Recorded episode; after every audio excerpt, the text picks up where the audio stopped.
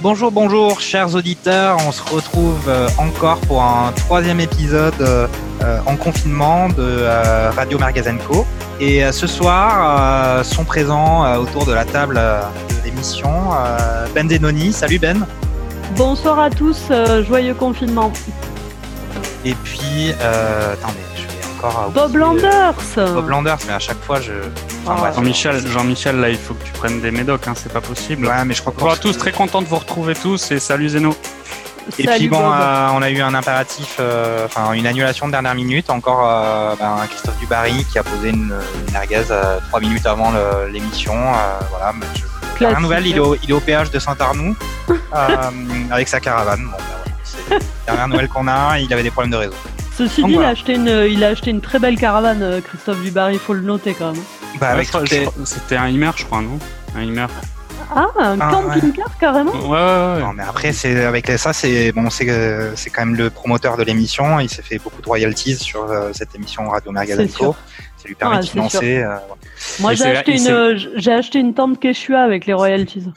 Bah, et surtout que Christophe, il s'est versé les dividendes après avoir mis euh, le chômage partiel dans sa boîte aussi. C'est normal. C'est pour ça que d'ailleurs les, les, consultants ça se renouvelle pas beaucoup et euh, on fait appel aux s'il y a des gens qui veulent nous contacter pour participer à l'émission, eh ben venez avec nous, on vous accueillera avec plaisir et euh, peut-être qu'un peu d'air frais ça sera ça, ça ne peut être que Non, je suis pas je suis pas d'accord, hein. je trouve qu'on est quand même les meilleurs euh, entre Ben et, Bob, je ah, pense qu'on est les meilleurs. Ça n'enlève pas ça n'enlève pas que vous soyez les meilleurs, mais il peut justement y avoir des intervenants extérieurs pour arriver à situer le niveau que vous avez atteint qui est qui est exceptionnel. Merci. Ah, c'est gentil. Alors on avait décidé de faire justement, de profiter euh, de l'occasion où on est tous un peu plus chez nous, avec plus de temps pour réfléchir sur le sens de la vie. De l'actualité footballistique est, un, peu, au, un peu au point, au point mort, de faire un peu un, un petit bilan, un, un, peu d'organiser une soirée du pire, organisée autour de deux, deux choses fondamentales. Alors le, le pire 11 ou, le pire 11 de, de l'histoire, et puis en deuxième partie, les pires souvenirs de football qu'on peut avoir, de supporters, dans un stade, euh, devant un match à la télé. Et donc c'est ça les deux euh, les deux grands piliers de l'émission d'aujourd'hui. Et on va commencer avec le pire 11 de l'histoire. Et euh, bah, c'est Bob Landers qui va commencer à nous parler de ça. Qu'est-ce que tu peux nous dire sur ça, Bob? Alors je tiens à préciser d'abord que c'est c'est complètement subjectif, c'est un avis personnel. Dans ce 11 là, il y aura forcément des joueurs qui ont des belles carrières. On va pas prendre des joueurs qui ont joué un match euh, en professionnel. Et après, oui, c'est un avis personnel. Ça peut être aussi des, des mecs qui euh, qui me plaisent pas trop sur le terrain, euh, mais pour autant qui ont qui ont eu des résultats. Donc dans ce pire 11, d'abord, je suis parti sur une compo euh, que j'aime pas et que tout le monde utilise. C'est le 4-3-3 avec euh, un avant-centre qui joue tout seul en pointe et qui est souvent esselé, et après les ailiers à qui on demande souvent de jouer plutôt milieu que plutôt attaquant. Alors dans les buts, j'ai commencé, c'était un peu compliqué à trouver un gardien euh, du pire. Euh, Ali Amada, je suis supporter toulousain, j'hésite à le mettre, mais il y a Kazar qui s'est déjà foutu de sa gueule de manière euh, très prolongée, donc c'était pas nécessaire. Et je me souviens qu'il avait marqué un but aussi, donc ça compte pas. J'ai mis Apoula Edel parce que euh, c'est déjà c'était énorme l'imbroglio qu'il y avait eu autour de son nom de famille euh, qui était pas le bon au début et après euh, il a eu des performances qui étaient quand même très ternes dans les buts du PSG. Je sais pas si vous validez ou pas ce choix. écoute, ouais, je pense qu'il est, il est très bien où il est maintenant à la Poêle Tel Aviv.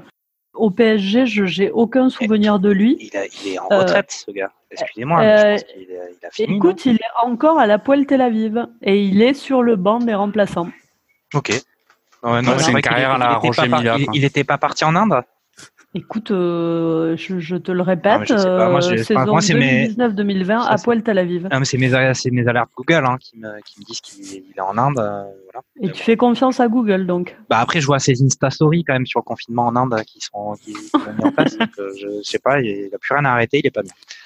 Voilà. D'accord. Voilà. Donc j'ai mis Edel dans les buts avec en remplaçant euh, Schumacher, le gardien euh, de l'Allemagne en 82, pour faire un petit clin d'œil à, à, Michel Hidalgo, qui était lui un, un gros gros boucher. Euh, et sur ce match, on y reviendra peut-être après sur le rendez-vous Somme pour parler de sa prestation. Mhm.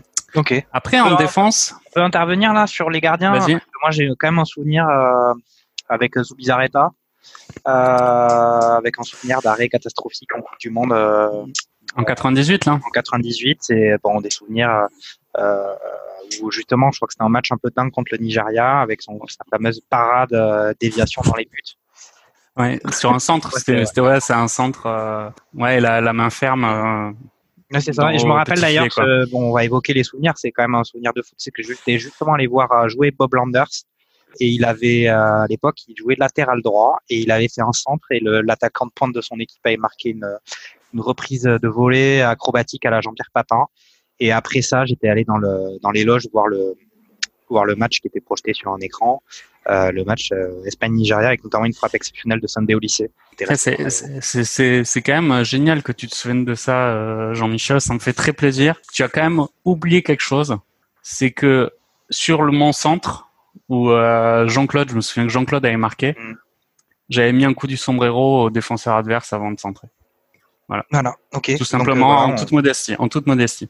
Donc là, pour l'instant, on n'est pas sur le pire, on est quand même sur l'exceptionnel. Mais en tout cas, tout ça, c'est grâce à Zou Bizarreta. Et euh, voilà, moi, je le mettrais peut-être dans mon pire, pire 11. En tout cas, je pense que ça avait été un drame pour l'Espagne quand euh, bah, il s'était mis ce, but euh, CSC casquette. Quoi. Après, en défense, euh, ma charnière centrale, c'est deux joueurs qui, je pense, euh, il y a un ballon d'or et un joueur qui a été capitaine de sa sélection nationale, il me semble, et même de son club. J'ai mis Mertesacker que j'ai toujours trouvé euh, vraiment très nul en défense centrale. Honnêtement, ce mec, je l'aurais plus vu en 6 ou en libéraux devant la défense qu'en défense centrale parce qu'il était tellement lent que je ça me sidérait de le voir en après euh, c'est c'est un avis personnel, il a été capitaine d'Arsenal pendant assez longtemps, de la Mannschaft pendant assez longtemps, mais même les matchs qu'on voit de de l'Allemagne, mhm. il était Il, avait, je trouve, toujours beaucoup de mal. Si on revoit le match contre l'Algérie, là où, il gagne 2-1 avec Neuer qui fait un match incroyable, Mertesacker, il prend le feu, mais sans arrêt, sans arrêt. Et je trouve que est, sa lenteur était criante. Et c'était un poids, je trouve, en défense pour son équipe. Mais bon, euh, beaucoup de coachs l'ont vu autrement, donc euh, c'est mon avis personnel. Bah, après, on veut aussi dire que sa fin de carrière, enfin sa fin de carrière, je sais même pas où il en est lui, mais euh, quand il est à Arsenal, il est toujours, non il est directeur de la formation à Arsenal. Bah, c'est pas rassurant. Euh, il va prendre des buts. voilà. Après, le, mon deuxième défenseur, c'est Canavaro. Alors, ah. lui, c'est un excellent défenseur en soi. Euh, il est quand même Ballon d'Or en 2006, mais c'est aussi pour ça que je l'ai choisi parce qu'au final, il a volé le Ballon d'Or à Zezou euh, à cause de cette finale de, de merde là. Après, ce qui me gêne aussi chez lui, c'est ce, ce, côté un petit peu euh, borderline. On se souvient de la vidéo euh, avant la finale contre l'OM là de l'UFA où, où il pique euh, dans les vestiaires. Ah, je me rappelle pas de ça. Il avait fait quoi? Si, c'est, enfin, il y avait eu des grosses suspicions de dopage sur lui. Euh, bon après, on est mal placé nous pour en parler parce qu'on a quand même euh, le capitaine parce que tu te euh, et notre aussi, entraîneur. Ça? Non, parce que Deschamps, il, est, il faisait quand même partie de, de, la Juventus avec les piqûres de vitamines en préparation physique, Zizou aussi, donc on n'a mhm. pas trop de leçons à donner là-dessus, mais voilà, je trouve qu'il était pas, il était pas, c'était pas très très clair. Et après, j'aime pas non plus sa première action qu'il avait fait pour, pour revenir sur cette finale pourrie où il avait mis un un coup rapidement à, à Henri euh, pour la finale de la Coupe du Monde. Tout ça fait que je l'ai je l'ai mis dans, dans mon équipe du Pierre parce que c'est par jalousie aussi, je pense. D'accord. Ok. D'accord. Voilà. Ensuite, euh, sur mon côté droit, j'ai mis Pichot. Pichot, euh, qui est, euh, je sais pas si vous vous souvenez, un ancien demi-mêlée de, demi de, du Stade Français, de, de l'Argentine. Non, non. Euh, Pichot, qui était latéral du, du PSG, Ouais. Il a été latéral de Sochaux. Et pour moi, Pichot, c'est un peu dans le même euh, bagage que, que pour euh, Bréchet. Stéphane Pichot, c'est un peu le mec, tu le vois, et je pense qu'il y a beaucoup de, de joueurs euh, qui sont aux portes du professionnalisme, qui doivent se demander souvent euh, quelle est la différence entre son niveau et le mien. Je lui en veux pas ah du tout. Et c'est vraiment, euh, c'est gratuit, etc. Mm-hmm. C'est juste que j'ai, quand à chaque fois que je voyais Pichot jouer ou Bréchet, c'est, je me demande quelle était vraiment la plus-value qu'il avait par rapport à d'autres joueurs euh, de son âge qui n'ont pas eu cette chance-là. Euh, en, soi-même, il a fait, euh, je pense, la, la carrière qui une bonne carrière, hein.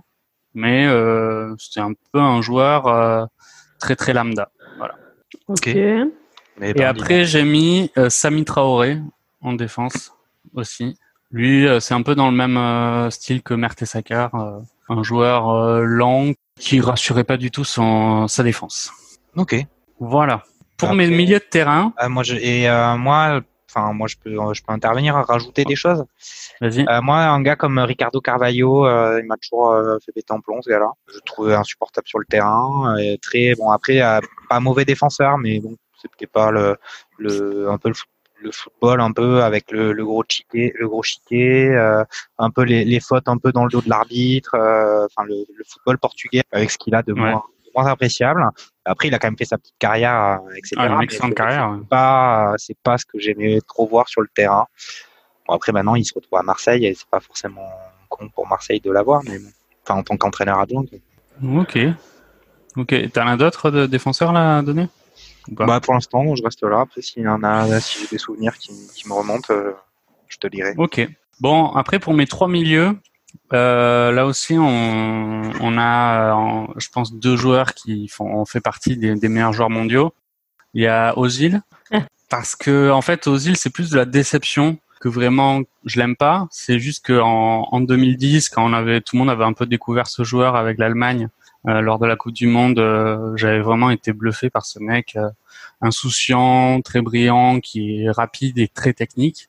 Et euh, son passage au, au, Real était assez bon. Et je me souviens que euh, au moment où, où Florentino Pérez l'avait vendu, les socios du Real ne, ne voulaient pas, étaient vraiment contre cette euh, cette vente. Et au final, euh, quelle déception quoi.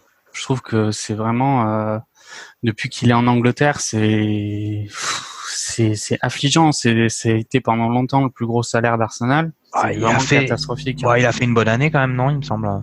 Non, non, non, euh, très, moyenne, très très moyenne. Et puis. Euh, et en fait, il, est, il, est, il, a accumulé une nonchalance sur le terrain. Ouais, exactement. Et il, il se battait plus du tout. On se souvient d'Ozil qui, je sais pas, qui finissait en, en, sueur tous ses matchs avec le Real parce que peut-être que c'était l'osmose avec Mourinho, j'en sais rien. Mais alors, euh, à Arsenal, c'est vraiment la, la roue libre complète. Mm-hmm. Et euh, voilà, c'est vraiment de la déception euh, à ce sujet-là. En plus, il est très agaçant son, son attitude aussi en privé, c'est euh, les plus ou moins les, les buzz qu'il y a eu quand il va voir Erdogan, etc., etc. Bon, il y a quand même tout un background euh, qui est très particulier et qui fait de lui un joueur assez antipathique, je trouve. Alors moi, je le trouve assez sévère parce qu'il y a quand même des choses un peu. Euh, euh, c'est vrai qu'il a eu des liens avec Erdogan et que ça a beaucoup déplu aux Allemands, mais il y a quand même une vraie cabale contre lui. Euh, sachant que les Allemands, ils, ont, ils avaient quand même été champions du monde, euh, etc. Mais il s'en est pris vraiment plein la gueule. Et puis après, il me semble quand même, enfin, il a quand même été meilleur passeur du championnat anglais quand même euh, une année. Donc bon, c'est un peu il a été, il a été bon, hein, il a été excellent même. Mais je pense que, comme comme dit Bob, il y a une nonchalance qui s'est qui s'est greffée à sa personne. son attitude est complètement désinvolte, il court euh, un match sur 4, euh, 5, il, il fait plus les efforts. Enfin, c'est très étrange, quoi. On dirait qu'il a démissionné, euh, c'est bizarre. Ouais, mais je trouve que ça coïncide. Bon, il avait déjà cette nonchalance en lui, mais le choc, je pense, quand il a d'ailleurs renoncé à la sélection allemande et la gestion justement du ce côté turc par rapport aux Allemands, ça lui a, ça vraiment retourné le cerveau. Et c'est étonnant d'ailleurs qu'il, bah, même, il joue encore à Arsenal, on le voit. Hein. Et, euh, enfin, il jouait, il, jouait plus avant que, il, joue depuis que Arteta est revenu, hein, parce qu'avant il jouait plus. Enfin voilà, c'est plutôt, euh, je parle pas de, de l'extra sportif là, je parle vraiment d'un point de vue sportif. Mhm. Euh, je trouve que c'est vraiment euh, une déception. Après, lui aussi, il a une excellente carrière. Après, mon deuxième milieu, c'est Samir Nasri. Ah. Alors, Samir Nasri, euh, vraiment, lui, je, je l'ai jamais apprécié en fait. Euh, je trouve que déjà à la base, c'est un, un, pur produit de l'OM qui a voulu créer un espèce de, de, de Zizou bis avec le, le minot de la Canebière euh, qui joue, euh, qui a déjà 200 matchs de Ligue 1 à, à 13 ans. Enfin bref, j'ironise, mais qui joue absolument tous les matchs pour en faire, pour de fil en, en, fil en, aiguille. épingle, de fil en aiguille, pardon. De fil en épingle. Ouais, de fil en épingle. Euh, devenir euh, la, la star de l'équipe, même si je trouve qu'à l'époque, au moment où il jouait titulaire tous les matchs, je pense qu'il y avait possiblement mieux sur le banc que lui au niveau sportif. Et euh, à Arsenal, il a été brillant, il a été capitaine. Et alors, dès son passage à City, moi, je l'ai trouvé vraiment insupportable. Alors, de toute manière, enfin, il a eu des titres hein. à City. Il a été champion d'Angleterre, mais sinon, il a eu aucun titre majeur, je pense, dans sa carrière. En plus de ça, il, il avait un comportement qui est très hautain euh, de quelqu'un de complètement arrivé euh, à un top niveau qui n'était pas le sien, je trouve. Là, tu parles de l'état d'esprit. Hein.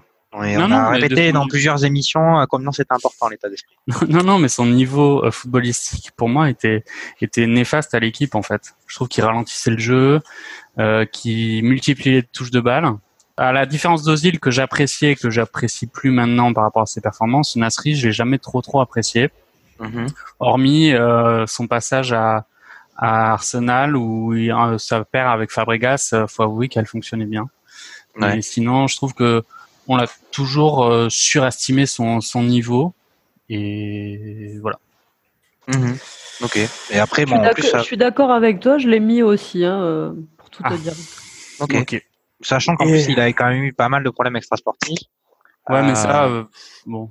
Euh, tu veux pas qu'on parle de, tu veux pas qu'on parle de ça? Si si, on peut en, parler. Là, euh, tu peux pas quand même faire euh, le distinguo entre l'extra sportif et le sportif. Il y a quand même des, des, personnalités qui, qui véhiculent une grosse caravane, mm. quoi. C'est, on peut pas séparer l'homme de l'artiste, quoi. Tout à fait, tout à fait, tout à fait. Ok. Et après mon troisième, mon troisième du milieu, là c'est plus, c'est plus gratuit et méchant qu'autre chose. C'est Marvin Martin. Surtout parce que je me souviens qu'il avait eu des, des, débuts très prometteurs. À la Zidane. À la Zidane, exactement, qu'il avait fait sa première sélection et qu'il avait mis un doublé. Je me souviens que le parallèle était un peu gros et que et je pense qu'il a il a eu du mal à finalement à, à tourner la page de, de cet épisode-là avec équipe de France où il avait euh, mis un doublé. Mhm. Et après, c'est un peu une descente aux enfers, euh, comme un peu comme pour Gourcuff, quoi, blessé, pas au niveau et finalement, j'ai l'impression que depuis qu'il a marqué ses deux buts en équipe de France, on le voit plus quoi. Bah là, je te confirme qu'on le voit plus trop. Hein. Voilà. Ensuite, devant, devant, j'ai euh, un nouveau compère euh, de, de cette fameuse génération 87 de la France qui fait tant parler, c'est Jérémy Ménès. Ah, ah ça c'est ouais, effectivement, ça c'est c'est bien. Lui, euh, il y a tellement de choses à dire sur ce gars-là. On pourrait faire une émission à lui quand même parce que exactement parce que c'est quand même le mec. Je pense qu'à à 17 ans, il avait mis un triplé avec Sochaux, je m'en souviens, euh, pour un de ses, de ses premiers matchs de Ligue 1. Clairement, il avait du potentiel. Mm-hmm. Mais alors, euh, c'est c'est catastrophique quoi. C'est c'est le c'est il est spécialiste à il est spécialiste de, de marcher sur le terrain de, de lever les bras, d'insulter l'arbitre. Alors il avait fait plusieurs fois en Italie avec l'équipe de France aussi. Enfin, c'est c'est un mec qui, je sais pas si c'est un boulard ou de la stupidité euh, parce que je le connais pas personnellement, mm. mais c'est. Moi, ça me fait penser à, il me fait penser à quand euh, j'ai vu la citation de Dugarry qui disait que euh, en fait, à la base, il avait le même niveau que Zinedine Zidane, mais que la différence entre lui et Zinedine Zidane, c'est que c'est que ben, Zidane, il avait travaillé et euh, moi, je trouve que Ménès, euh, ça me fait penser au fait que lui, il a dû encore moins travailler que Dugarry. voilà. Mais bon. Non, mais c'est c'est un gâchis. Et après, bon, il est parti euh, au Milan AC. Il est parti. Euh, enfin, il a fait une pige au, PSG. Au début, c'était un peu la star de l'équipe et où rapidement. Euh, à l'époque où il y avait vraiment personne. À l'époque où il y avait vraiment personne, et après, c'est devenu c'est devenu un, un, second couteau. Mhm. Et après, c'est Turquie. Et là, c'est Paris FC, mais en mode euh, fin de carrière en, en autre boudin complet. Et vous aviez vu sa dernière vidéo euh, Ah ouais, avec une euh, logo danseuse là dans son appart? Bah ouais, mais je crois que c'est encore, encore quand il était au Mexique. Euh, il faisait une soirée un peu euh, euh, genre levé de confinement, t'invites des t'invites des, des, jeunes femmes à la Ronaldo, à la Ronaldo tu, au Real, tu, tu, tapes un peu sur la sur la table basse, etc. Quoi. Ouais ouais, je, je l'ai vu ouais, cette vidéo, c'était excellent. Mais bon, ça représente bien le personnage quoi bah c'est un gros gâchis quoi. Mais comme quoi, hein, c'est moi je trouve que oui, il y a à la fois le fait que ce soit un feignant et puis que c'est dommage, il a soit mal conseillé, soit ça aurait été bien qu'il se dise qu'être intelligent de temps en temps, ça pouvait ça pouvait servir. Il a quand même fait, je pense, des erreurs dans la gestion de sa carrière et puis il n'a pas été assez professionnel. Ouais. il a été gaz assez rapidement quand même, je trouve au final, euh, Ménès. Ménès, il a été gaz, c'est ça ce que tu Exactement. Ah ouais, c'est pas mal. Ensuite, l'avant-centre de mon équipe, ça, c'est Bentner, Niklas Bentner, le, le danois. Mais alors, bon, moi, je, juste, euh, je t'interromps là, mais tu parles quand même souvent de joueurs qui ont eu des problèmes euh, assez forts dans l'extra sportif. Lui, effectivement, euh, c'est vrai, mais je l'ai trouvé toujours surcoté en fait. Euh, je comprends pas pourquoi il, il osait dire que c'était un, un, dieu vivant alors qu'il a absolument eu aucun résultat euh, avec ses, son club ou avec sa, son équipe nationale. Et euh, je pense que tous les entraîneurs, au bout d'un moment, s'en sont rapidement rendus compte. Je pense qu'on peut même pas évoquer un, cas de gâchis pour lui, en fait. C'est juste un, il est un peu, il est taré, quoi, ce mec. Voilà. Mhm. Et enfin, le dernier qui n'a pas brillé dans la presse à scandale et qui n'a pas brillé non plus sur le terrain, c'est Mitroglou. Euh, ah oui, qui, euh, excellent. Et qui va revenir, je pense.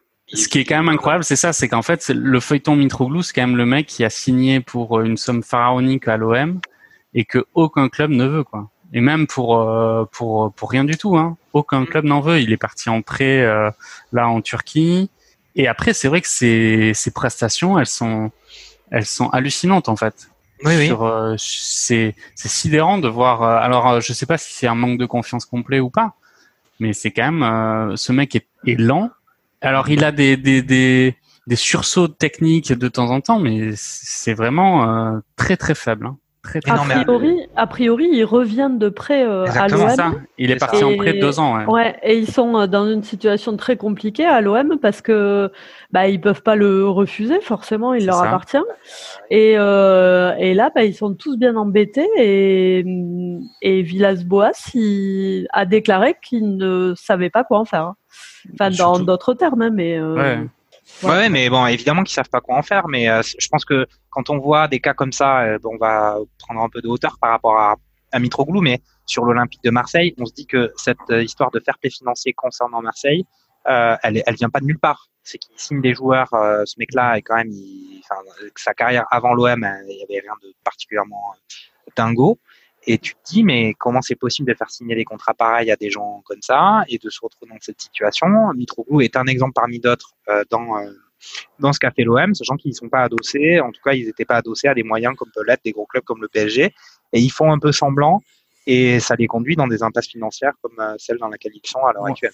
Ouais, mais ça c'est la force des, des clubs portugais, style Benfica et Porto, c'est qu'ils arrivent à vendre des joueurs tous les ans pour des, des sommes mirobolantes mm. et euh, qui sont bah, certains. Euh, tu parles de Joao Félix Tu parles de Joao Félix ouais, euh, Di Maria, euh, Ramirez, euh, Mitroglou. bref. c'est vrai. Et Ramirez, il a, il a un peu disparu, non des... Oui, mais Ramirez, il avait quand même, il a, il a prouvé. Hein. Enfin, je veux dire, à Chelsea, il, a, été, attention, il a été bon, mentionne son nom. On n'est pas obligé de parler que de joueurs qu'on mettrait dans notre pire 11. Hein. Moi, je, voilà. Voilà mon 11 et je mettrai en capitaine Nasri parce que cerise sur le gâteau, faut pas oublier qu'il a été suspendu pour dopage 6 mois. Ok. Bien, bien. Euh, des, réflexions, euh, Ben Denoni, sur, euh, bah, sur cet état d'esprit que, que Bob Landers a insufflé dans son équipe? Bah, je pense que c'est un, la, la, construction de ce 11 est à l'image de Bob, hein, c'est-à-dire c'est propre, c'est c'est réfléchi, c'est recherché, c'est travaillé. Bon, moi, le mien, euh, il va être beaucoup plus bâclé puisque je n'ai même pas 11 joueurs. Hein, faut le, faut que je vous le dise. C'est pas grave, hein, il en faut un minimum 7 pour faire un match. Eh ben, écoute, euh, j'en ai, euh, j'en ai sept, ça tombe bien euh, parce que je suis partie donc puisque la ligne éditoriale de cette émission était pas très très claire dès le départ pour le 11 de la loose. Hein, il y avait loose, c'est la seule chose qu'on retenait. Mm. du coup, j'ai cherché les, les, joueurs qui m'agacent profondément. Et j'en ai trouvé sept. Donc dans les dans les buts, j'ai mis Ruffier pour son attitude qui peut être euh, assez exécrable parfois, euh, notamment, alors je crois que c'était en Coupe de France quand il avait eu ses propos très très durs. Ah oui, euh, je m'en souviens. Voilà, avec avec le petit joueur adverse amateur. Le, joueur amateur. en lui disant bon attends, tu sais tu sais à qui tu, tu parles. Donc j'ai mis Ruffier. Alors j'ai hésité aussi parce que il y avait Pinto du Barça qui était catastrophique au niveau du jeu, mais sympathique, donc je l'ai pas retenu.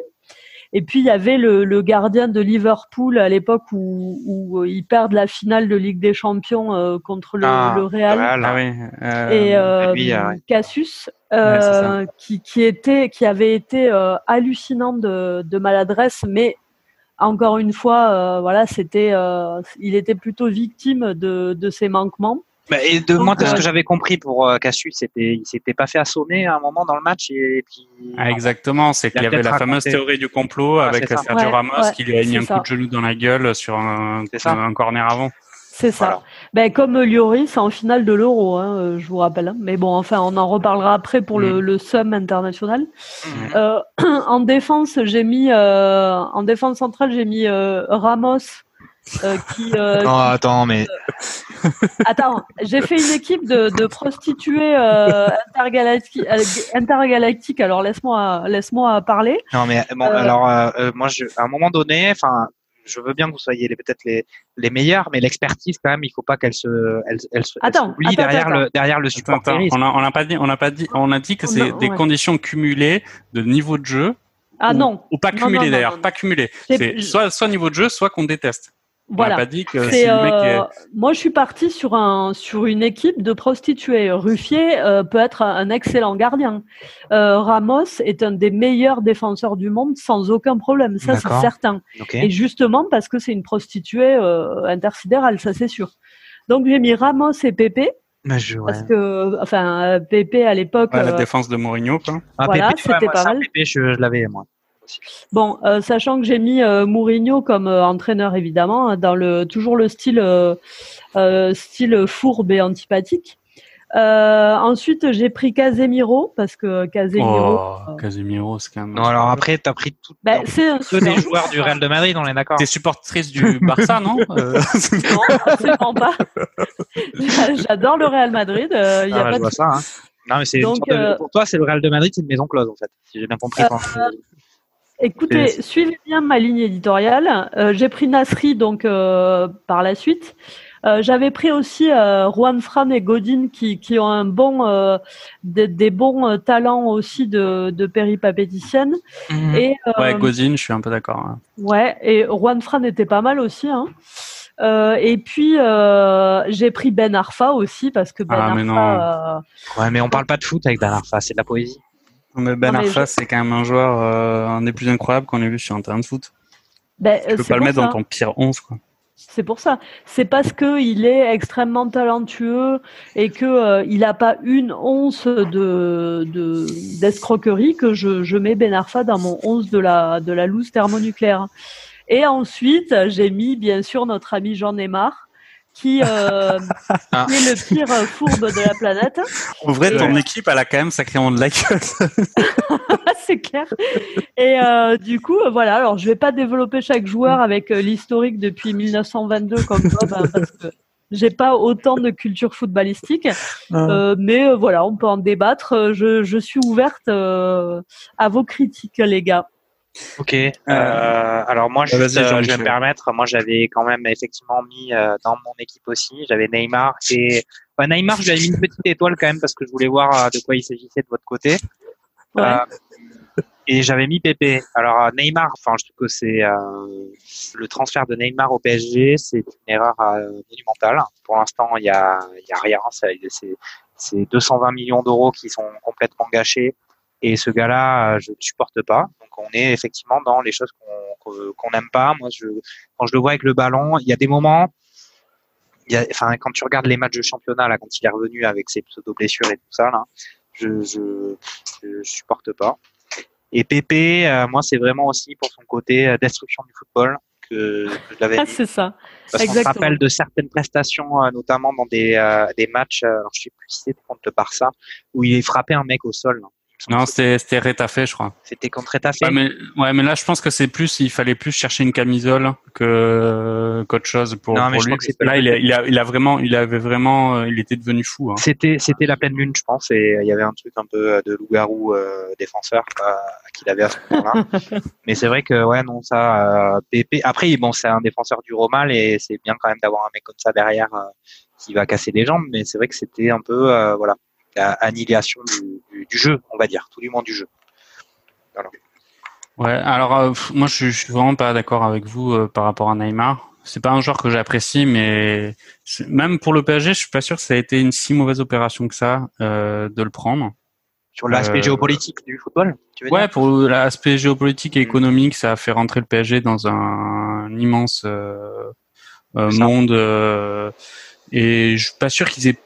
Alors, c'est des sommes qui sont mirobolantes, hein, mais je pense, je suis pas sûr qu'ils aient été si perdants que ça par rapport à toute la renommée et, les retombées médiatiques qu'ils ont eu par rapport à Neymar. Après, d'un point de vue sportif, c'est clair que ça porte pas ses fruits pour l'instant. Et malheureusement, la seule saison où il a à peu près pu jouer euh, sur la Ligue des Champions, euh, il s'est arrêté.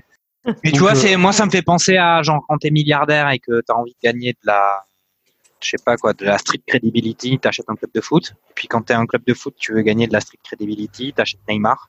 Et puis, ouais, voilà. quand tu es, Sauf que... quand es Neymar et que tu gagnes la credibility, ben, tu vas au Carnaval de Rio entre deux matchs de Ligue des Champions. Non, mais sauf que aujourd'hui, Neymar, pour moi, c'est encore le meilleur joueur du PSG, hein, et de loin. Hein.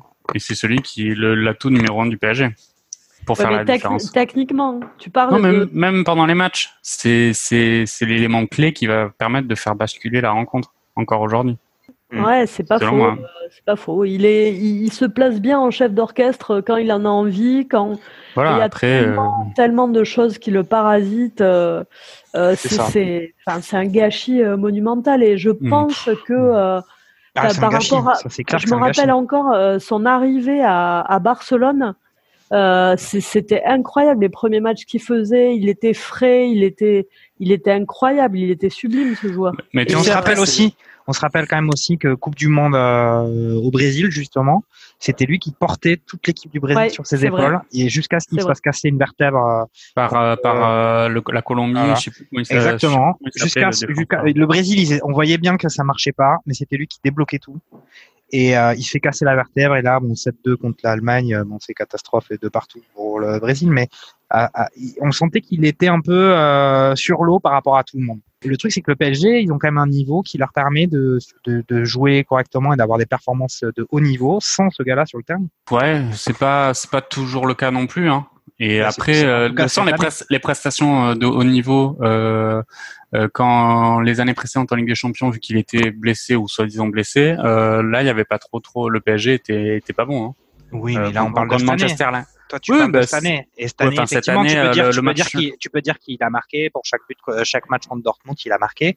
en bah faisant pas forcément des, ça sauve quand même son match aller parce qu'il avait vraiment été transparent sur euh, sur le match aller, mais effectivement, il marque, il marque un but. Après, bon, le match retour, effectivement, il a, il a fait la différence. Non, non, moi, pour moi, euh, enfin, c'est encore l'atout numéro un. Euh, j'ai une précision, c'était 7-1 à Allemagne-Brésil. Et ah euh, clin, d'œil aussi à, à, beaucoup de monde, euh, Thiago Silva, et je ne crois pas qu'il jouait euh, à ce match-là, hmm. parce que tout le monde associe euh, Thiago Silva à la loose intersidérale, et il avait été viré de, de l'effectif. Voilà. il n'était pas suspendu? Il était suspendu, je, pense. Enfin bref, je, en tout cas, il n'était pas sur le terrain. Voilà. Et euh, pour dernier truc pour finir, Ben Arfa, moi je le mets carrément pas dans le pire 11. Euh, moi je pense qu'il a pas fait une assez bonne carrière pour être dans le pire 11. non, pour moi c'est c'est clairement, je pense un des trois joueurs les plus talentueux que j'ai jamais vu. Euh, il y en a Messi, il est largement au-dessus parce que lui, il a confirmé, il a eu. Ah, Ronaldinho, Ronaldinho quand même. Ronaldinho. Premier match, c'est le premier match, ben premier match avec le maillot du Barça. Vous vous rappelez de son premier match avec le maillot du Barça, si je me, si je ne m'abuse? C'est un match qu'ils avaient joué à minuit là. Il marque. Euh, c'était son premier match? Bah, son premier match. Enfin là, le spécialiste de Barça, c'est. Ça m'a tellement marqué que pour moi c'était son premier match et en gros il prend le ballon au milieu du terrain, il tire à 35 mètres, une mine euh, barre en 30. Euh, mm. Lui, il m'a fait rêver quand même. Non, mais Ben Arfa, c'est vraiment un mec euh, incroyable qui n'a qui avait pas le. Je trouve qu'il est. C'est un mec qui avait un talent incroyable sans une sans la vision de jeu. Ah ouais, tu penses ça Ouais. Alors ah, peut-être, peut-être, mais il y a aussi le fait que l'actualité de, le concernant depuis plusieurs années montre que c'est un gars qui, je pense qu'il aimait pas assez le football aussi, parce qu'il visiblement ça l'intéresse pas de jouer au foot.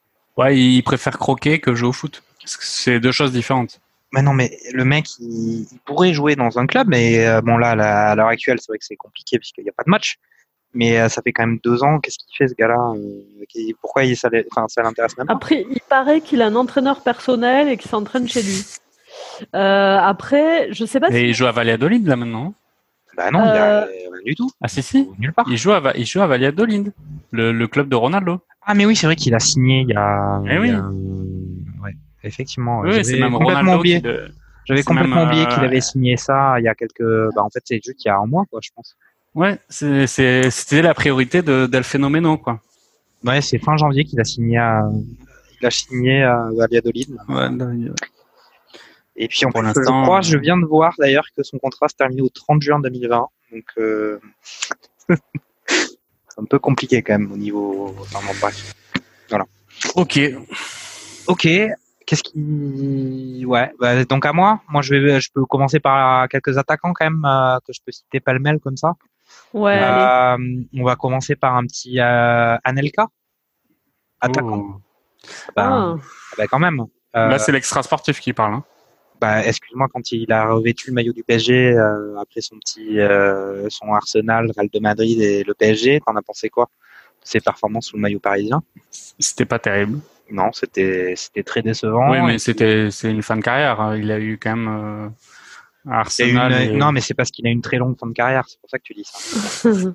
Mais après, il y a bon après il y a aussi quand même le, le, le- ses relations avec euh, Raymond Domenech en Afrique du Sud. Qui Ah, le Van quand même, fils euh, de pute. Voilà. Et avant ça, on sera, faut quand même se rappeler que tout, avant d'en arriver à cette déclaration dans les vestiaires qui nous a été confiée par la taupe, faut se rappeler de sa première mi-temps où euh, justement le débat était de le faire sortir directement à la mi-temps ou pas, euh, parce qu'il était vraiment, euh, il était vraiment catastrophique. Ah, je croyais que tu allais parler de, du moment où Chirac était venu en Espagne et qu'il avait refusé l'invitation euh, pour un, un déjeuner euh, avec, euh, avec Chirac. Alors ça, je ne savais pas cette anecdote. Oh, pas Euh, mal. Je ne savais Ça pas. s'est vraiment passé? Ouais, ouais, ouais. D'accord. Alors attends, c'était au moment où il avait euh, signé euh, au Real de Madrid et c'était à l'époque le, le plus gros transfert. Et il y avait, euh, je, enfin je sais plus, si c'était Chirac ou, ou ou le ou enfin ou C'était pas François, qui- c'était pas avait- François Mitterrand, c'était pas. qu'il avait qu'il avait invité et, euh, Ok. et du coup il, il avait il avait Non, mais non, bon, alors après, je connais pas les détails mais bref Donc alors, on a parlé justement de gros transferts, mais il y a aussi un gros transfert qui, un mec comme euh, Denilson. Ah ça m'a ouais. toujours, ça m'a toujours fait péter une durite ce genre de joueur.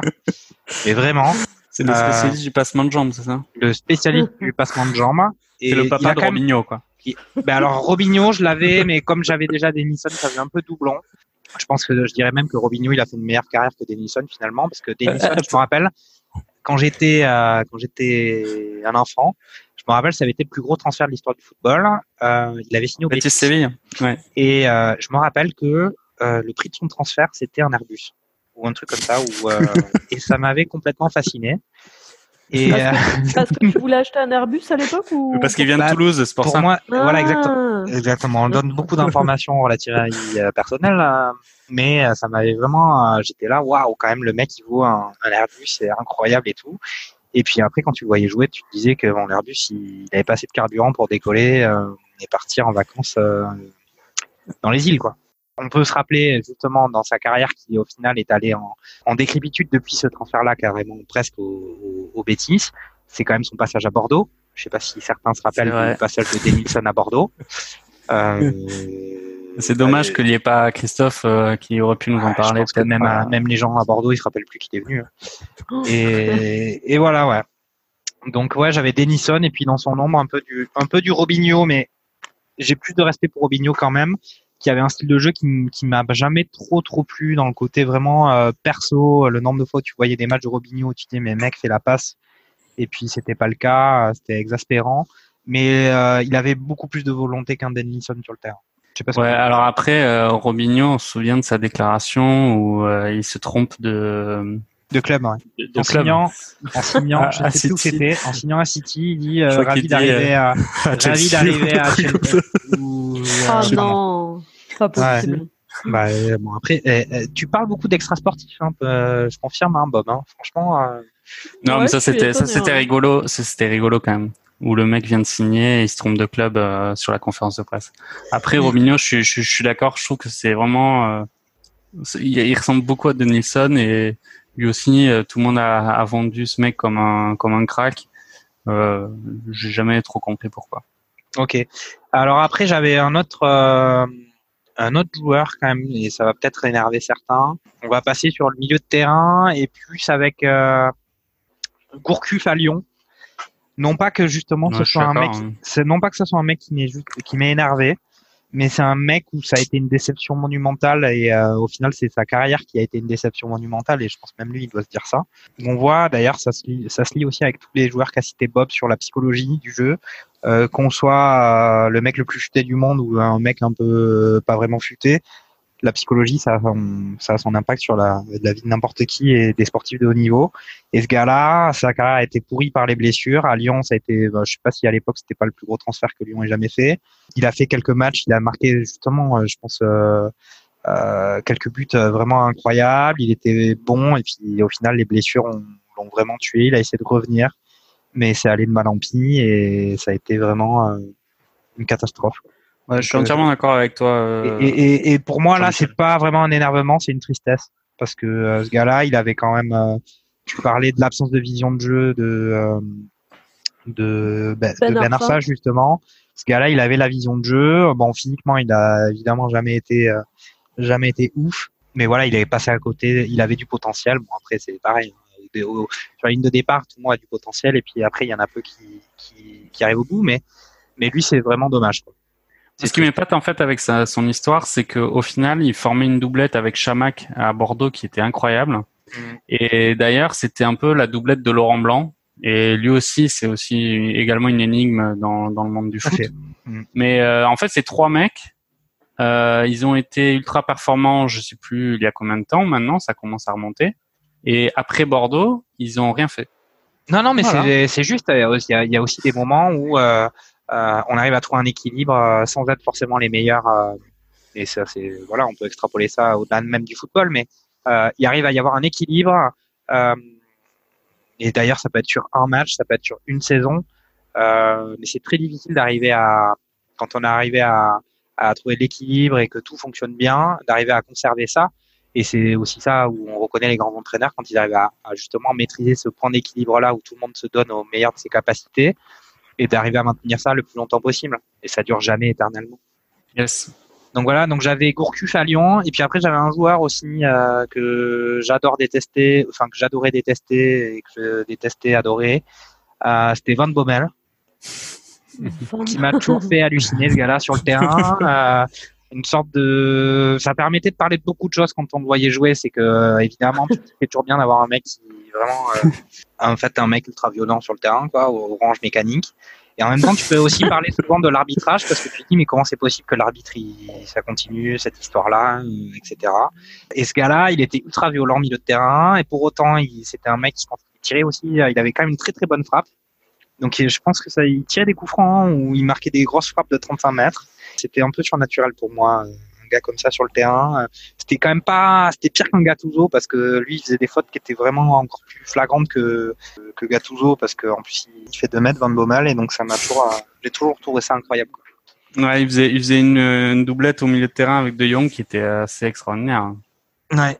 Donc ça, c'est, ça fait, ça fait partie des, le match contre le Portugal en 2006, ça fait partie des, des, plus beaux souvenirs de foot euh, pour les mm. gros bouchers euh, que sont Cyril Roll et Franck Jurietti.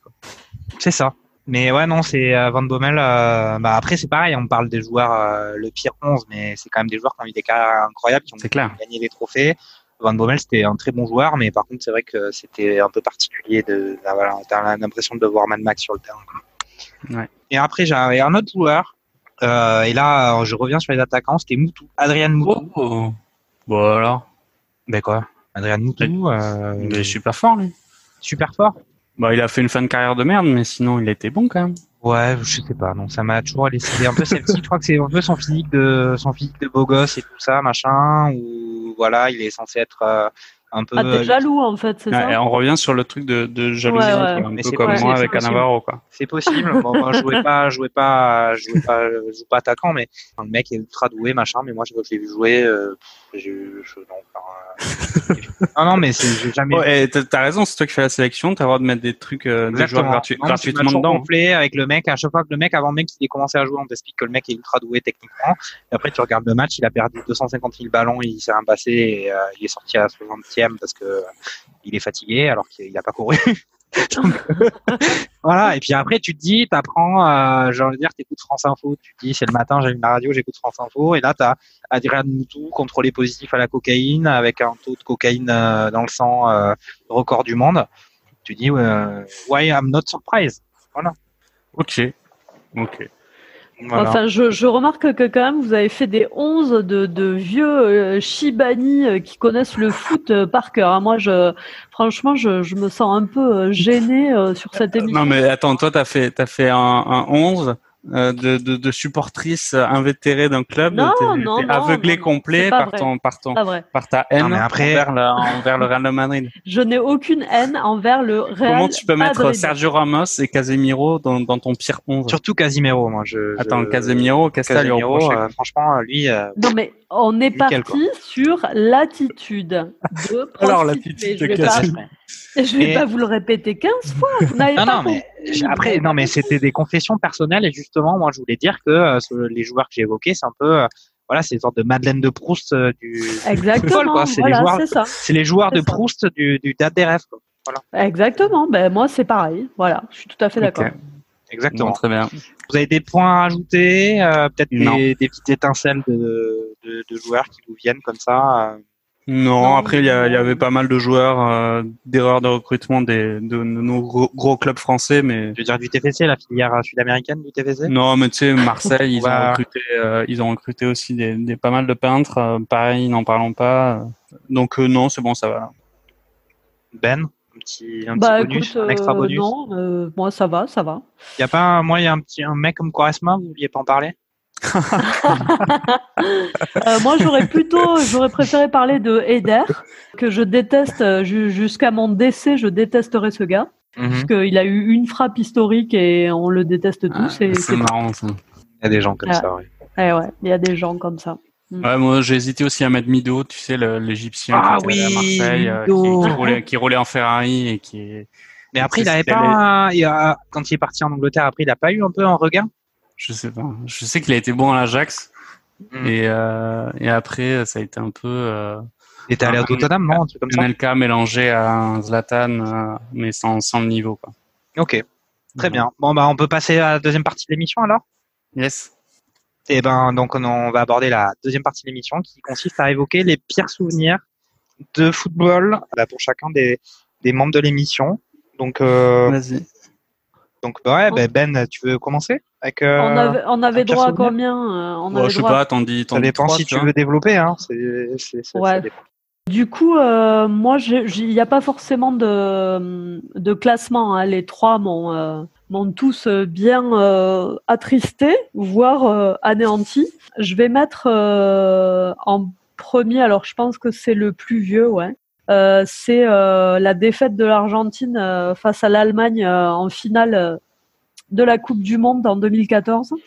Uh Puisque, ouais, je sais, vous n'êtes pas très convaincu, mais le match était quand même plus que, que partagé. Ça avait été un match magnifique avec. magnifique. Ouais, il était un peu chiant ce match, non? Je crois que c'est parce qu'il y avait Messi sur le terrain, je pense. Il était absolument pas chiant, il était très disputé. L'Argentine jouait super bien. et il a fallu, il a fallu à la 113e minute que, que Götze euh, marque euh, d'une reprise, euh, bon, contrôle poitrine, reprise du gauche l'Allemagne gagne la Coupe du Monde et succède à, l'Espagne. Voilà. Attends, Zeno, Zeno tu omets quand même un détail important sur ce, match euh, apparemment splendide de l'Argentine.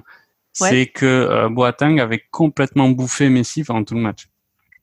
Et euh, d'ailleurs, on, se moque de Boateng parce qu'il s'est fait casser les reins par Messi littéralement.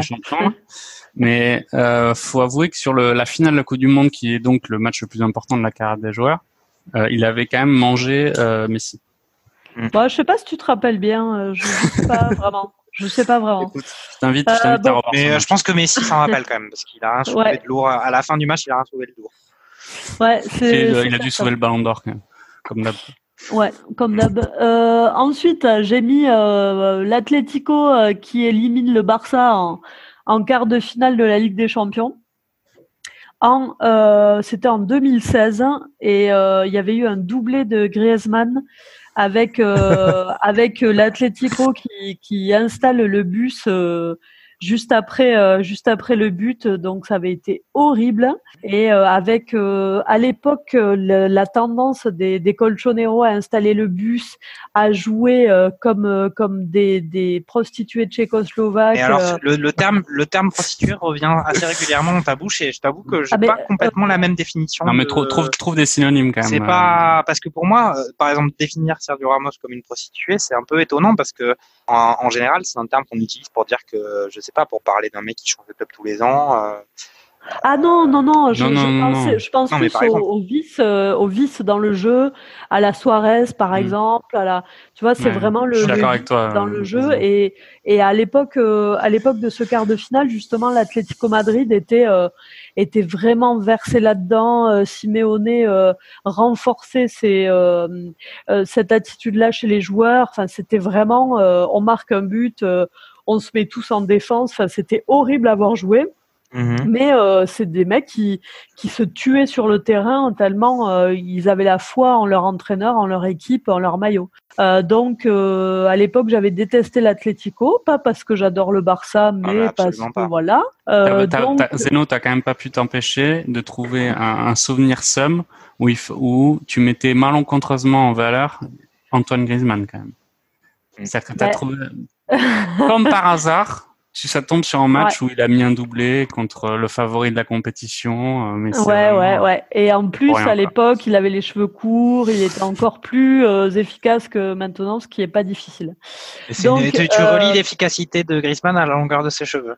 Tout à fait, parce que plus ses cheveux poussent et moins il est efficace sur le terrain et plus il est en dépression. Donc, la, corrélation est intéressante. J'ai fait, j'ai fait une étude, une étude, une étude complète et euh, effectivement, plus ses cheveux poussent et moins il est doué. Donc, euh, je passe au dernier souvenir. Euh, c'est euh, forcément Liverpool qui qui explose le Barça en, ah et qui se qualifie pour la finale. Alors, je dirais que le, le, le, Barça était tellement suffisant ce soir-là, était tellement pas là, persuadé enfin aux abonnés absents, persuadés qu'ils gagneraient, persuadés qu'ils étaient meilleurs.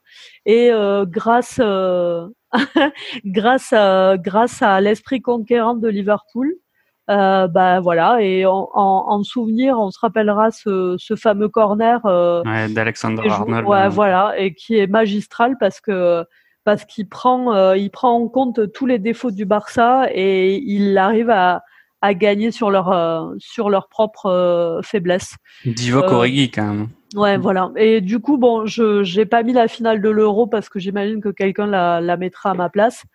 c'est marrant, marrant, que tu en parles, euh, Zeno, de la finale de l'Euro, parce qu'en fait, moi, quand j'ai réfléchi aux souvenirs sommes là de mes souvenirs sommes, j'ai pas du tout pensé à ce match-là. Ah bon? Non, non, mais carrément pas. En fait, je, au final, après coup, j'ai pas été, euh, on va dire, transporté par cette équipe de France lors de cette édition de l'Euro. Effectivement, maintenant, euh, cette finale, euh, il y a énormément de regrets parce que j'aurais bien aimé que Gignac marque le but de la victoire. Ouais, ouais, et ça toute sa vie. Mais au final, l'équipe de France à cet Euro-là, c'était pas, enfin, je j'ai pas du tout été transporté comme pour d'autres éditions de Coupe du Monde, 98, 2006, etc. Voilà. Donc euh, en fait, c'est bizarre, mais j'y avais même pas pensé. Pour moi, ça fait pas partie d'un gros gros souvenir de déception, euh, comme mm. comme ont pu être d'autres. Voilà. D'accord, d'accord. Bon. Ok. Mm. Mais je dis pas ça parce qu'il y avait Griezmann dans l'équipe. Hein. Mm. D'accord. Bon ben vas-y euh, Bob, puisque t'es lancé là. Tu nous as mis en appétit en parlant pas de cette finale France-Portugal. Il fallait bien que le Portugal gagne, gagne un truc à un moment donné aussi. Ouais.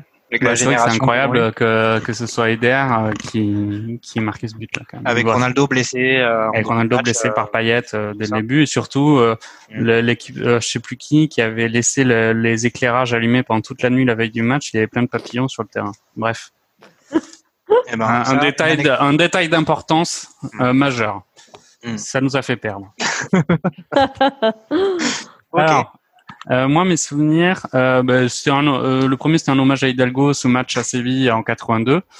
Euh, pour avoir vu le match en entier, je pense que c'est un des plus beaux matchs que j'ai vu. Et il y avait une intensité et c'était c'est un drame hein, pour le foot, je pense, euh, ce match-là. Pour Hidalgo aussi, même euh, ces dernières interviews où il en parlait, euh, tu sentais que il allait mourir avec quoi. Ça passait pas, qu'ils se sont sentis lésés par l'arbitrage à juste titre parce que Schumacher il doit jamais finir le match.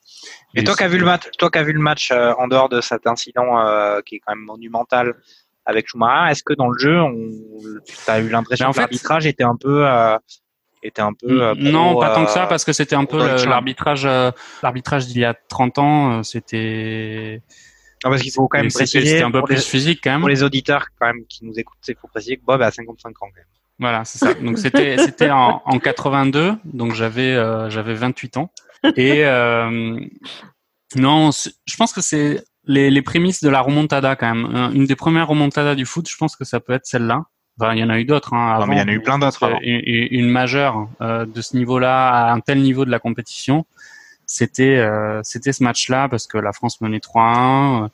il y avait les... Trésor, Trésor qui avait mis une reprise de volée incroyable, Gires qui avait mis un but de fou. On se dit c'est pas possible.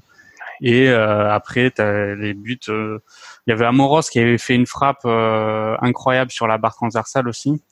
Et finalement, l'Allemagne avait était remonté et avait égalisé. Et après au penalty, il y avait euh, il y avait eu euh, Didier Six et euh, je crois que c'était Bossis qui avait loupé. Ouais, c'est Bossis qui a raté. C'est ça. Et c'était très cruel et je pense que cette équipe de France avait un un groupe vraiment incroyable. Euh, et je pense que ils, avaient un, énorme potentiel pour pour être champion du monde. ils ont été champions d'Europe deux ans plus tard c'est un match qui a été terriblement beau et terriblement triste pour la France. Voilà. Donc un gros rendez-vous somme et hommage à, Michel Hidalgo. Ok. Maintenant, tu vas, tu, vas, tu vas nous parler de euh, Saint-Etienne-Bayern à Glasgow ou pas là? Non, non, non. Euh, bah, ça, c'était. J'ai commencé par le plus ancien. Tu étais allé avec ton papa, je me rappelle à Glasgow. Après, euh, j'ai un souvenir de Angleterre-Argentine en 98 euh, c'était oui. Euh, oh là là, un match incroyable aussi. Ah, c'était un match exceptionnel. Et j'étais euh, avec je sais Pas pourquoi. Je, voilà, je sais pas pourquoi j'étais supporter de, de l'Angleterre.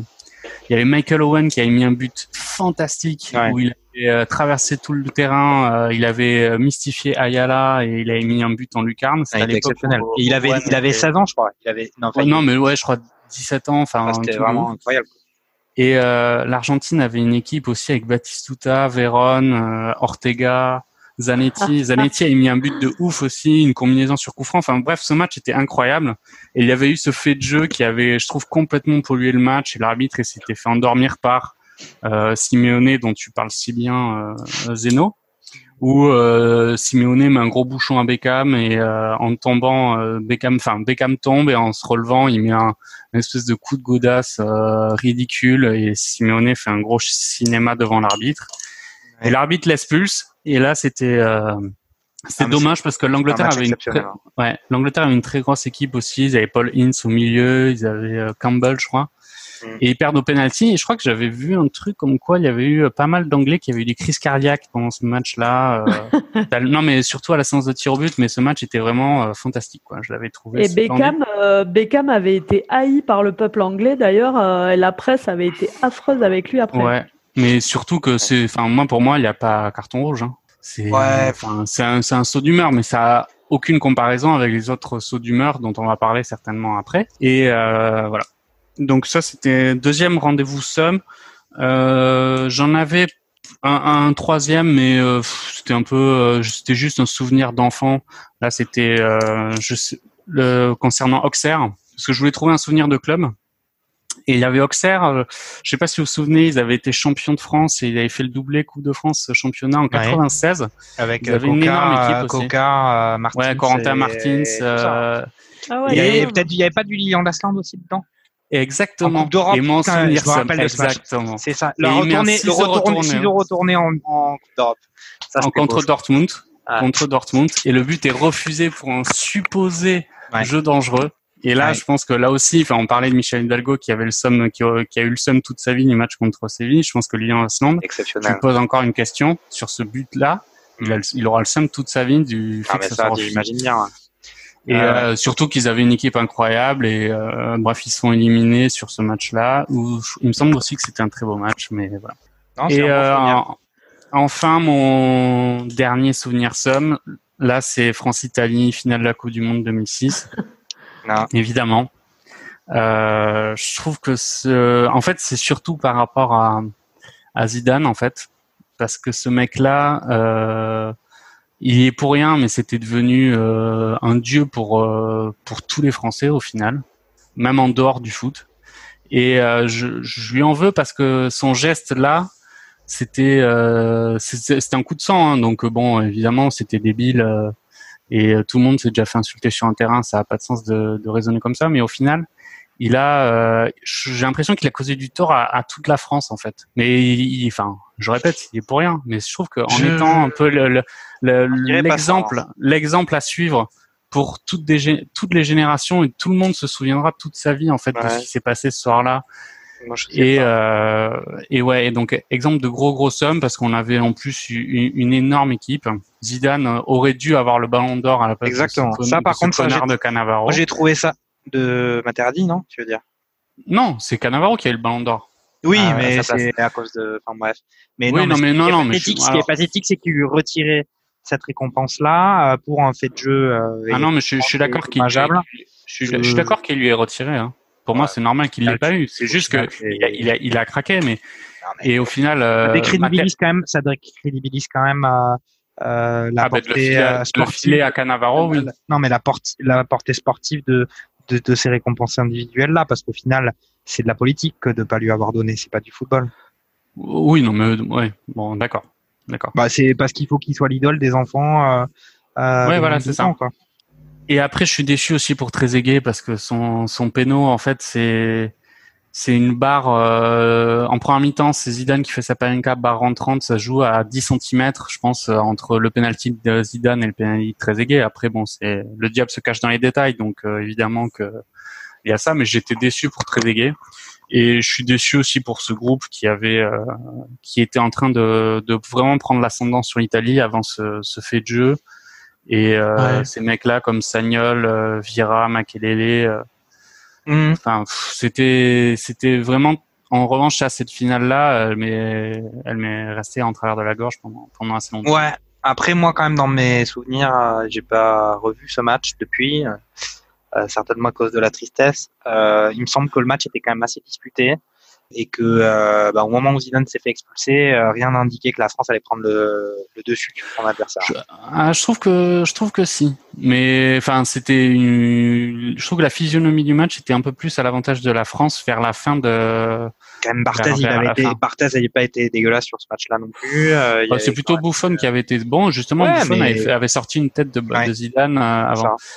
Et après, je trouve que, en revanche, le, moi, Materazzi, je suis italien, je lui fais une statue, hein, parce qu'il est, il a, non, mais il a été, il a marqué. Bah oui. Il, son rôle, c'était de défendre, il a bien défendu. Son rôle, c'était pourquoi pas de faire péter un plomb à un joueur adverse. Il a pris le meilleur, il a fait péter un plomb et il a mis son péno. Donc vraiment, le mec, euh, hmm. c'est un dieu. Et il a, ils ont raison, les Italiens, de, Enfin, de l'encenser. Euh, nous, on l'aime pas parce que il aurait soi-disant insulté la sœur de Zidane, mais au final, tout le monde, euh, tout le monde insulte n'importe qui sur un terrain de foot. Hein. Après, je trouve, je trouve que le, le, le, peuple français a quand même été assez indulgent euh, envers Zidane parce qu'il a bonne presse et que tout le monde l'adore. Je, trouve qu'ils ils l'ont, ils lui ont vite euh, pardonné euh, son mmh. geste. Je suis tout à fait d'accord avec toi. Euh, voire même en le, en le victimisant presque. C'est ça. Mais alors, j'avais quelque chose à dire sur ça. Vas-y, moi te couper. Je pense qu'un autre joueur, ben, on l'a déjà vu avec les coups de sang de, de Cantona ou de, de Vieira ou de Evra, pardon. Euh, ça avait été bon. Les personnages sont pas les mêmes et je trouve que c'est c'est finalement les procès d'intention sont pas les mêmes pour tous les joueurs, ça c'est certain. Alors moi, c'est ce que je voulais, c'est ce que je voulais dire. Juste, euh, je me permets de te couper. C'est ce que je voulais dire quand je disais que j'en voulais à, à, Zidane et que je trouve que son geste finalement avait causé du tort à, à même presque toute la société française au final.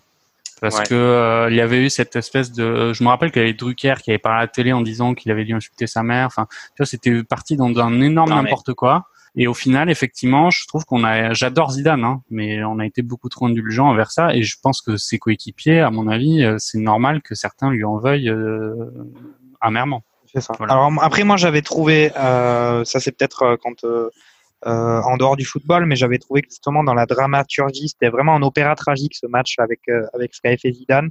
Ça a donné encore une dimension encore plus incroyable à, à ce que c'est qu'un match de foot, ce que c'est une Coupe du Monde, ce que c'est une finale. Le mec, c'est le dernier match de sa carrière. Euh, ils sont proches de, il est proche de gagner la plus grande euh, compétition sportive qui existe. Euh, bon, il y a les JO, mais quand même la finale de la Coupe du Monde de foot, c'est incroyable. Il avait étalé un niveau de jeu monumental contre le Brésil notamment, c'était incroyable. Il avait l'autoroute contre l'Espagne, alors qu'en plus, il n'était pas au début de la Coupe du Monde. Il était pas. On était en train de se dire qu'il était sur le déclin. Il n'avait pas fait une très, très. Il me semble pas qu'il avait fait une saison de ouf on était un peu sceptiques et euh, les matchs de poule, ça avait été très compliqué. Et il y a eu une renaissance à partir du match contre l'Espagne, contre le Brésil, ça avait été étincelant. Et là, euh, boum, euh, finale de Coupe du Monde. en plus, il marque une panenka et genre, alors que genre, il va toucher la coupe et la soulever, il y a un peu genre le mec pète en plomb et tout s'effondre.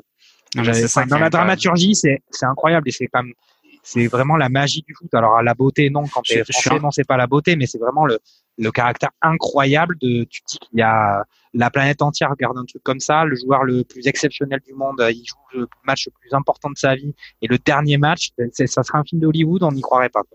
Je suis entièrement d'accord avec toi. Il faut, faut, se dire quand même que le mec, il aurait pu finir sur un doublé Coupe mhm. du Monde, Ballon d'Or, et il finit avec rien, quoi. Et, et, et, alors justement, et pour aller de l'autre du de l'autre versant, on a parlé du tort qu'il avait causé, euh, qui dépasse évidemment, euh, c'est un personnage public, donc euh, ce qui fait le dépasse son, son, juste son individu.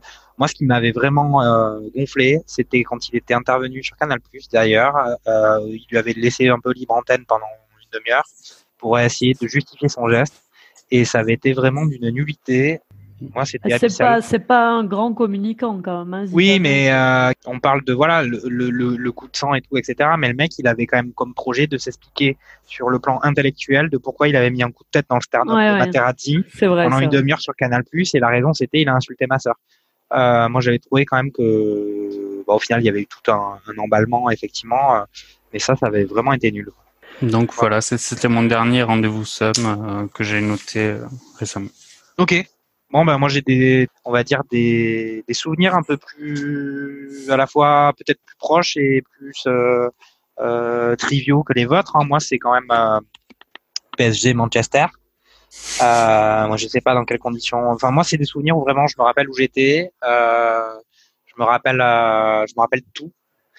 donc PSG Manchester, j'étais dans un bar à Montmartre euh, j'avais prévu de me, j'étais vraiment à fond. J'avais prévu de me, j'avais un rendez-vous prévu avec des amis dans un bar. Ils sont arrivés euh, évidemment à la bourre et tout. Et puis au final, il fallait aller dans un autre, c'était mieux. Puis on n'avait pas de place. Puis au final, on était en terrasse. Euh, on voyait à moitié l'écran. Il y avait la connexion qui sautait toutes les deux secondes. Et tu buvais une bouteille de rosé? Et, et, non, alors non, quand même pas. Quand même pas. Je peux supporter beaucoup de choses, mais pas la bouteille de rosé. Et, euh, et là, je suis en terrasse et on voit ce qui se passe avec le mec. Euh, de Manchester qui marque le, le penalty ou je sais même plus. C'est un peu ouais, parce que je crois que ça avait coupé au milieu avec le mec. Euh, ouais, t'avais Rashford, mais t'avais le mec aussi du Manchester. Euh, Manchester, évidemment, ils se présentaient avec tous leurs bons joueurs blessés ou suspendus. Il y avait plus personne. C'était l'équipe euh, l'équipe réserve qui jouait. Euh, il y avait des carrément des mecs sur le terrain qui avaient pas leur, ils avaient pas de maillot officiel, donc ils avaient dû imprimer et dû floquer les maillots à la boutique du PSG sur les champs euh, l'après-midi du match. Ouais. Euh, le PSG avait gagné 2-0 le match aller. Et euh, bah, il s'est passé ce qui s'est passé. Et pour moi, ça, ça m'a vraiment. Euh, enfin, moi, clairement, après le match est terminé, ils ont éteint la lumière dans le bar, je suis rentré chez moi. Hein. Et puis, voilà, c'était vraiment un gros sentiment de malaise. En plus, en étant à Paris, il y avait plus grand monde qui faisait, euh, qui quand même le malin parce que c'était quand même évidemment tout le monde était optimiste. Et pour moi, ça, ça reste plus quelque chose de beaucoup plus carrément grave que le, le match contre le Barça avec la la je suis, entièrement d'accord avec toi. Parce que voilà tu as des joueurs exceptionnels en face tu avais justement d'ailleurs on a parlé de Neymar dans le pire 11 mais là il avait sorti un gros match. On avait un arbitrage qui était un peu favorable aussi pour euh, pour Barcelone mais il y, avait une, il y avait une performance exceptionnelle d'un club et euh, qui s'était transcendé euh, alors que là Manchester ils, ils ont gagné le truc ils sont qualifiés mais c'était nul quand même Enfin, je sais pas. Il y avait Bouffon, Bouffon, il leur a donné le premier but. Le deuxième, je sais plus, ça doit être en Non, c'est Kerr, c'est Thibaut Kerr qui fait une passe décisive à voilà. C'était vraiment, c'était nul, quoi. Et pour le coup, euh, voilà. Et puis c'était avec euh, même pas les, les, joueurs de Manchester, quoi. Enfin, c'était pas loyal. Euh, c'était, enfin, c'était très bizarre. Donc ça, c'était mon premier souvenir. Deuxième souvenir, pareil, je me rappelle de tous les moments où j'étais dans cette énorme catastrophe. pareil, je pense, ça peut-être à mon avis, à mon avis, ça, ça fait plus de mal à la France que Zidane et son coup de tête à Materazzi. Euh, moi, je vais parler de la Coupe du Monde en Afrique du Sud de 2010, ah, avec euh, avec la grève euh, dans le bus, avec les avocats qui ont les téléphones qui vibrent euh, pendant le, ils ont organisé un confinement dans le bus pour euh, à cause de Domenech et de de, de, de, l'équipe. Et puis je parle voilà donc déjà un de ça. Et puis je me rappelle je suis chez moi j'allume la télé. Je crois que ça devait être réglé sur iTélé et là boum qui c'est qu'on voit euh, à la télé C'est Patrice Evra. Patrice Evra. Mais c'est un vrai souvenir, c'est pas un truc inventé. T'as Patrice Evra à la télé qui parle en conférence de presse et qui dit euh, de toute façon on va débusquer la top. non mais enfin, il y a des, c'est exceptionnel quoi. C'est pareil, c'est on parlait de d'un match comme un film pour euh, pour France Italie avec Zidane et là c'est pareil, tu dis que c'est c'est la nouvelle saison de, 24 heures chrono qui reprend avec, euh, euh, Patrice Evra qui joue Jack Bauer. Et puis voilà quoi, avec le truc en haleine, avec l'équipe qui sort son titre, avec Anelka, la grève dans le bus, et puis voilà, tu te dis. Ouais, surtout de Domenech qui lit la lettre euh, devant ah, tous les journalistes. Ah là là, incroyable. Et tu te dis, mais c'est. Euh... Enfin, tu vois, c'est. Tu dis, on voudrait donner une image caricaturale de la France. Déjà, à l'étranger, les gens ils se moquent de nous pour des raisons qui sont justes ou pas justes. D'ailleurs, chacun son avis sur ça. Mais c'est vrai qu'on est connu pour être un pays un peu contestataire. Mais là, tu vois, les gens, les, les stars de l'équipe qui font des pseudo piqué de grève euh, comme si leur emploi de je sais pas quoi à l'usine était en jeu alors que les mecs ils ont la Ferrari qui est garée dans le parking enfin c'était vraiment ah, hallucinant et euh, gratuit bah, bien sûr euh, non mais d'accord mais les mecs et, et alors ça n'a jamais été très clair toutes les explications qu'il y a pu y avoir sur comment ça s'est passé il y a eu quand même des choses un peu étonnantes avec euh, certains joueurs qu'on pensait être un peu entre guillemets faire partie des raisonnables ou de, de, de grands professionnels, comme des mecs comme tout, comme tout Lalan qui auraient été justement mm. un peu des sortes de leaders dans dans ces choses-là. Il y a, il y a eu plein de choses qui ont été collées à ce souvenir de football. Euh, le fait qu'on ait toujours, par exemple, assimilé Benzema à ça alors qu'il n'était même pas à la Coupe du Monde, il me semble. Ouais, Nasri non plus, je crois. Euh, le fait que euh, aussi le statut de Gourcuff dans le dans l'équipe, ah euh, oui, France à ce moment-là où il y a eu quand même c'était lui la poucave c'était lui la poucave. Voilà où il y avait peut-être ça il y avait il était vraiment euh, un peu comme s'il y avait eu un, un, harcèlement euh, d'école primaire sur lui pendant dans exactement. Euh, et puis évidemment après des performances vraiment indignes de enfin nettement en dessous du niveau qu'il aurait pu avoir sur cette coupe du monde mais bon après on a vu le mélange du du, enfin déjà un niveau de football euh, très très pauvre et puis après le mélange du politique, une sorte de crise sociale de, et d'identité du pays par rapport à ces, à ces footballeurs, ça a été vraiment. Euh, mais le souvenir d'allumer la télé, de voir Patrice Evra en train de dire on va, on va trouver la top, euh, t'inquiète pas, on va te, on va te défoncer la gueule ça m'a ça m'a vraiment il y avait dans le dans le syndrome euh, cours de récré il y avait il y avait eu aussi euh, le un truc qui avait été médiatisé ça avait été ridicule. C'était euh, un entraînement qui avait été rapporté où tout le monde s'était un peu chauffé et a priori Malouda avait défoncé Valbuena en le taclant euh, parce mhm. que en fait euh, ils pouvaient pas le ils pouvaient pas le voir donc il y avait d'un côté les premiers de la classe avec euh, Gourcuff, Valbuena et compagnie et de l'autre bah, les, les, capitaines de l'équipe de foot populaire qui qui qui sont pas reconnus par le maître d'école quoi. Euh, Valbona avait été a souvent été une tête de turc. Hein. Je sais qu'à Marseille aussi, il se faisait défoncer par Wilson Oruma ou mm. d'autres joueurs à l'entraînement ou Nasri.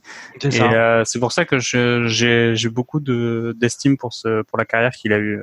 Ouais, c'est ça. Mais bon après on peut aussi se rappeler que cette Coupe du Monde là, elle était un peu euh, elle était déjà mal embarquée avec le, comment la France était qualifiée contre contre l'Irlande avec la main de Thierry Henry. On se dit que peut-être que, euh, même si on sait que c'est pas vrai, mais peut-être qu'à ce moment-là, il y avait encore une, justice, une Retour sur investissement. Voilà, c'est ça. Voilà, il y a, on, a dû rendre, on a, on a dû rendre ce qu'on avait pris. Voilà. T'as oublié qu'il y avait eu quand même euh, euh, ce qui avait fait aussi, euh, ce qui avait été assez amusant dans cette lettre, c'est qu'il y avait, euh, ils avaient parlé de, de, je sais pas, tu vois, de la vie d'une équipe de haut niveau et que ça restait inhérent à la vie d'un d'une équipe Ah oui. de haut niveau. Mais sur ça, ils ont, et sur ça, ils ont, ils ont pas fondamentalement tort quand même. Non, non, mais je, je m'amusais parce qu'il y avait une polémique sur le l'utilisation du mot inhérent. Euh, Ah oui, que c'était forcément cette lettre. pas, c'était pas forcément eux qui avaient écrit le- la lettre. Ouais, voilà, bon, là, on avait dit que c'était l'avocat de je crois. Voilà, donc ça, c'était mes souvenirs à moi euh, et qui sont, enfin voilà, mais PSG Manchester quand même. euh, dans mes souvenirs, il y a toutes les lumières qui étaient dans Paris. Quoi. Mais- Ouais, je, suis- je suis assez d'accord. Je suis d'accord avec toi sur le fait de le situer euh, à un niveau pire que la remontada Ah, pour moi, c'est, pire. C'est vraiment la, pour moi, ça, c'est vraiment la honte.